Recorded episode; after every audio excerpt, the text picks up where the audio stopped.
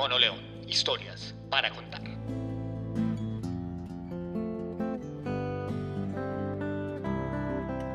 En nuestro podcast de hoy, ¿por qué no compro café en Starbucks? Entérese por qué los jóvenes profesionales que son asiduos visitantes de Starbucks jamás compran casa propia.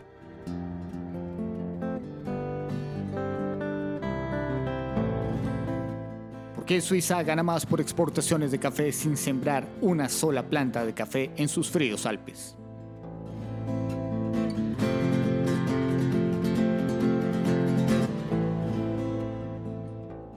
¿Y qué tiene que ver comprar café en Juan Valdés con la cumbia y con los goles de la Selección Colombia? Bienvenidos.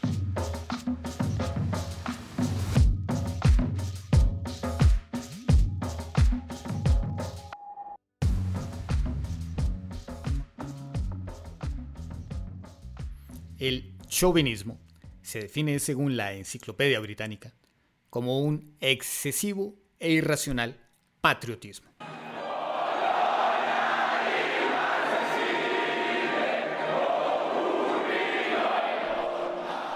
Esperando no ser tildado de esnovista, citando a la Enciclopedia Británica y no al diccionario Chipcha, hay que decir que dicho término solo fue acuñado cuando un soldado francés llamado Nicolas Chauvin hizo costumbre glorificar sin límites al ejército de Napoleón.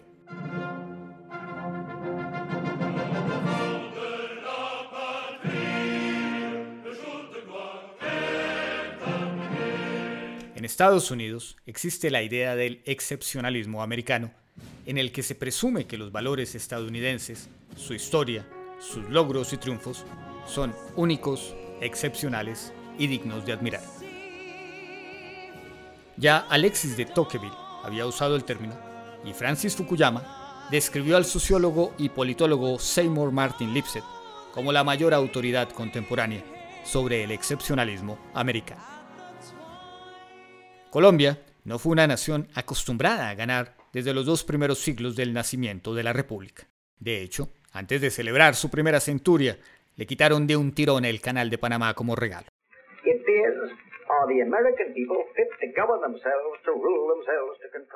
Más que acostumbrada a perder, se resignó a perder o se resignó a no ganar.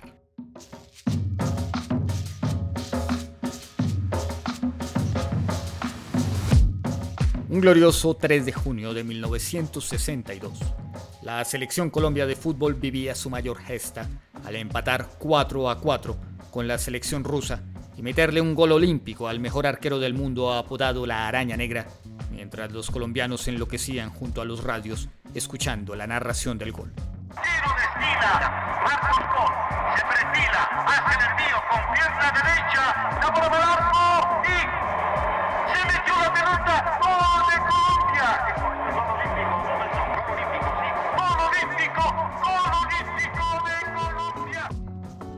Francisco Maturana, odontólogo, filósofo y técnico de fútbol, decía que perder es ganar un poco, pero en aquel entonces empatar ya era ganar mucho.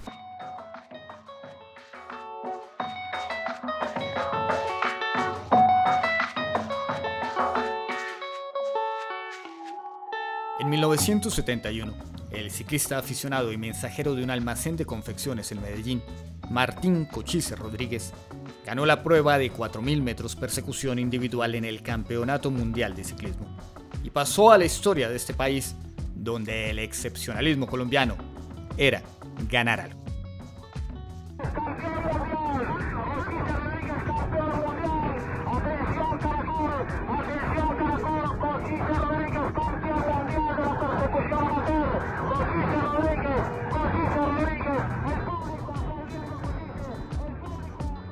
Dos gestas, una un empate y la otra una medalla de oro en un campeonato mundial, nos acompañaron por 30 años, hasta que en 1990 la selección que hizo de jugar al fútbol un espectáculo de arte puro, en el que los pases eran trazos de Picasso o Joan Miró, empató con la selección alemana tras haberla bailado con filigrana el 65% del partido. Para el pie, Valderrama el pie por la pelota, atención, pica la pelota, arranca con balón dominado, entregando sobre la izquierda, muy bien para Rincón, Rincón con el bendito, entregando para el pibe. Muy bien, viene Colombia, Dios mío, Colombia.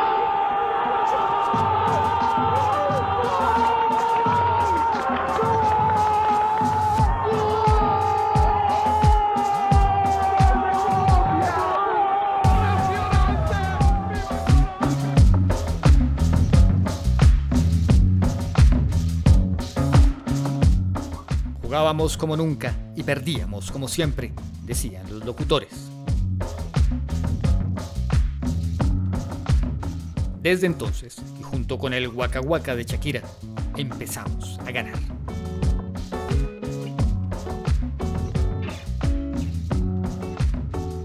En los Juegos Olímpicos de 2016, yo vivía en una torre de apartamentos en Washington, D.C., junto con familias, estudiantes extranjeros y muchos estudiantes estadounidenses. Y fue revelador contemplar cómo estos jóvenes estudiantes estadounidenses se reunían a ver las competencias de los Juegos Olímpicos en el clubhouse del primer piso del edificio, mientras veían día tras día a Michael Phelps nadar como un torpedo para ganarse ocho medallas de oro.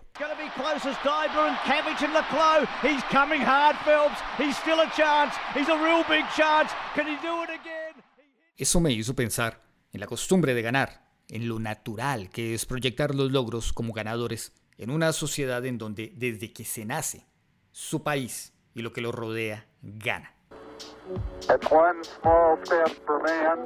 Es un pequeño paso para el hombre, un gran salto para la humanidad.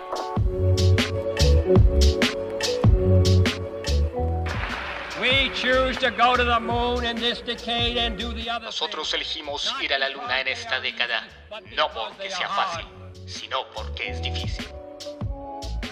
Colombia es uno de los seis mayores exportadores de café junto con Brasil y Vietnam. Los otros tres países que más ganan exportando café no siembran ni una sola planta del grano y son Suiza, Italia y Alemania. Sin embargo, como esa selección excepcional y única de Valderrama, Rincón, Asprilla e Higuita, hay algo único en el café colombiano. Es el mejor café del mundo. Y en el país del mejor café del mundo, algo me sorprende. Los colombianos compran café en Starbucks, hacen fila y se toman foto. ¿Y a Juan Valdés, que se lo coma el tigre?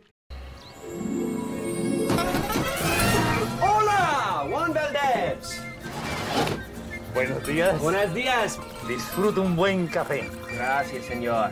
Adiós. Adiós. Ah, now that's fresh mountain grown coffee from the hills of Colombia. Es tiempo perdido pretender que los estudiantes uniandinos dejen de comprar Nike o Adidas y empiecen a comprar Croydon para apoyar la industria nacional. Pero si un país produce el mejor café del mundo y su Federación de Cafeteros empieza tarde el camino de darle valor agregado a su producto, una comunidad académica tiene más conciencia que ese dinero que se le deja a Juan Valdés va a quedar en el país reciclándose dentro de Colombia, a diferencia del café comprado en Starbucks, que no necesariamente va a ser colombiano y cuyas ganancias saldrán del país. Supongamos que es una franquicia y el dinero se queda dentro, ¿Por qué no apoyar una franquicia que vende Juan Valdés?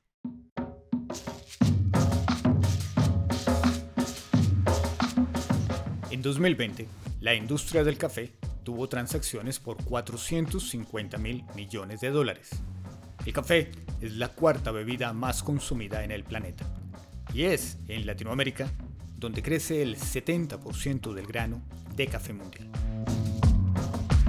Bien decíamos ya que si bien los seis mayores productores del mundo son Brasil, Vietnam, Colombia, Indonesia, Honduras y Etiopía, entre los seis mayores exportadores de café hay tres países que no producen ni un solo grano.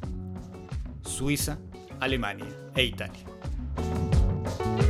Estos tres países exportadores no producen el grano, pero sí lo procesan y convierten en café tostado con sus propias marcas y le agregan un gran trabajo de mercadeo mundial.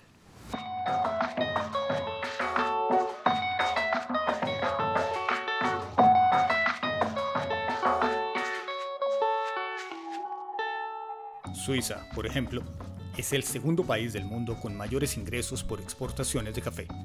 Y si bien en el siglo II las tropas del general Aníbal cruzaron los helados Alpes con un ejército de elefantes para desafiar a Roma, lo cierto es que ni el café ni Conchita, la burra de don Juan Valdés, toleran el gélido frío como lo hacen los esquiadores y lo hicieron los elefantes. Sin embargo, a pesar de sus cumbres congeladas tan distintas del templado clima del eje cafetero, Suiza recibe casi 3 mil millones de dólares por exportaciones de café, mientras Colombia alcanzó 2.600 millones en 2020, exportando 12.5 millones de sacos. Pero Colombia exporta solo el grano, mientras que Suiza lo que hace es convertir ese grano en bolsas de café tostado de alta calidad. Por una tasa que podría costar 3 o 4 dólares en Europa, un cultivador recibe apenas 4 centavos. De unos 25 millones de productores de café, el 80% vive por debajo de la línea de pobreza.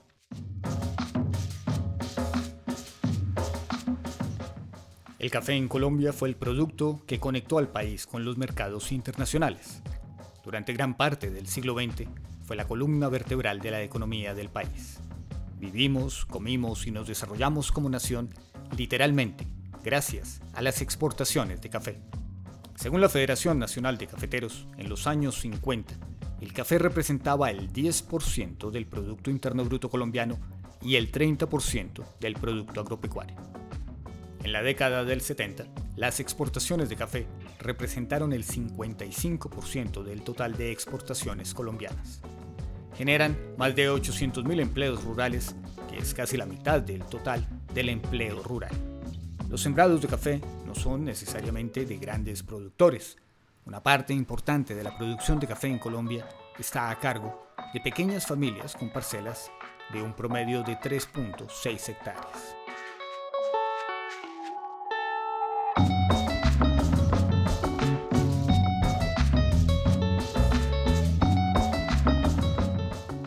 Estas razones que uno podría preguntarse si le debemos algo al café y a nuestros caficultores y si el desarrollo y la historia de Colombia están ligados a este cultivo y a las familias que lo desarrollan y lo han desarrollado.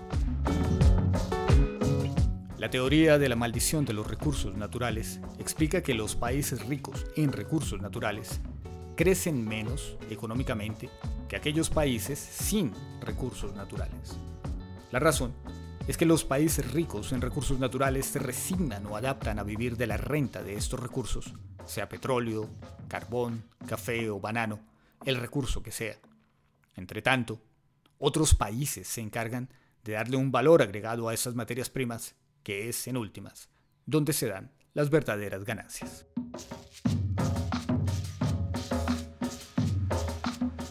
Por eso, en mi caso, cuando paso frente al local de Starbucks, queda junto a la Universidad de los Andes, nunca jamás de los jamases, ni sediento moribundo en el desierto, le dejaría un solo centavo mientras esté en tierra colombiana o mientras en cualquier del mundo exista alrededor uno de los 455 locales de Juan Valdés que ahora sí, desde 2002, logró meterse en el trenquera y ahora sí le da valor agregado a nuestro producto estrella, el mejor café del mundo.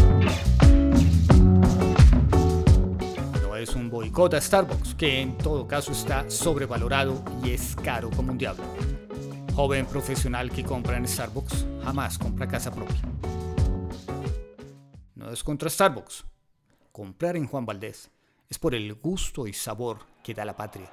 Es por saber que esa platica se queda en mi tierra, que tiene sabor a cumbia y café tostado.